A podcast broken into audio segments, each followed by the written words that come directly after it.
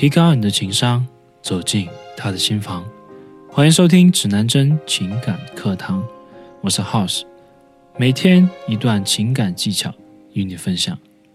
年底了，有多少单身的青年准备好了七大姑八大姨的连环追问，准备拖着疲惫的身躯迎接被家长安排好的相亲呢？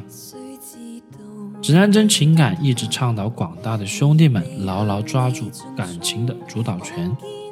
而不是临时抱佛脚。据调查研究，超过七成的年轻人去相亲都是被父母安排的，而成功率呢一直在百分之二十以下徘徊。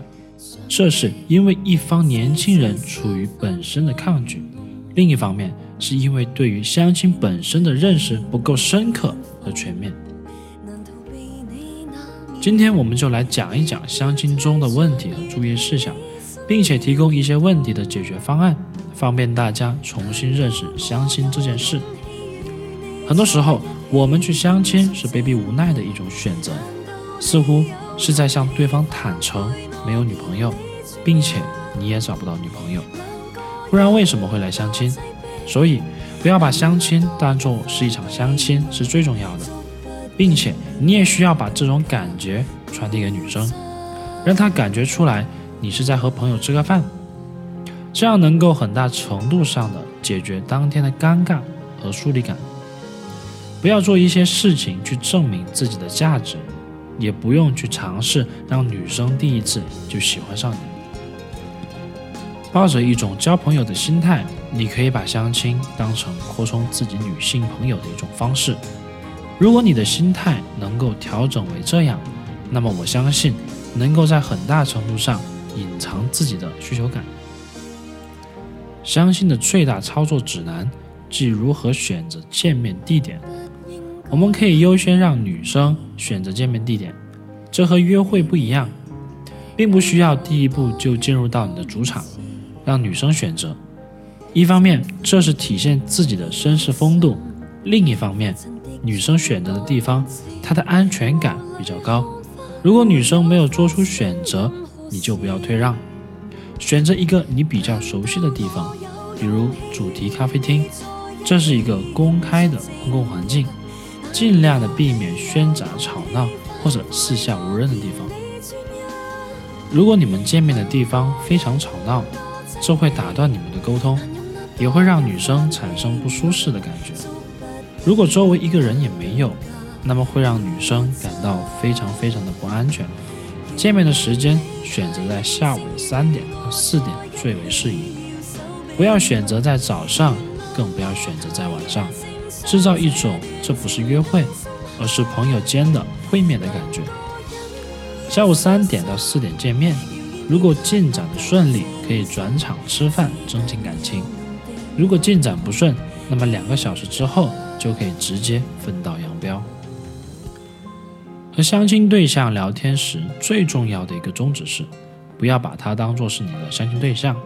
要把他当做是一个好朋友那样聊天，建立信任感，抱着谈恋爱而不是结婚的目的，不需要过多考虑女生是不是会喜欢你之类的问题，只要找准两个共同的爱好，那么就可以源源不断的聊下去，让彼此。更加熟悉，只要对方还愿意继续跟你聊天，那么这就说明他对你的印象还是 OK 的。如果你能够跟他约会第二次，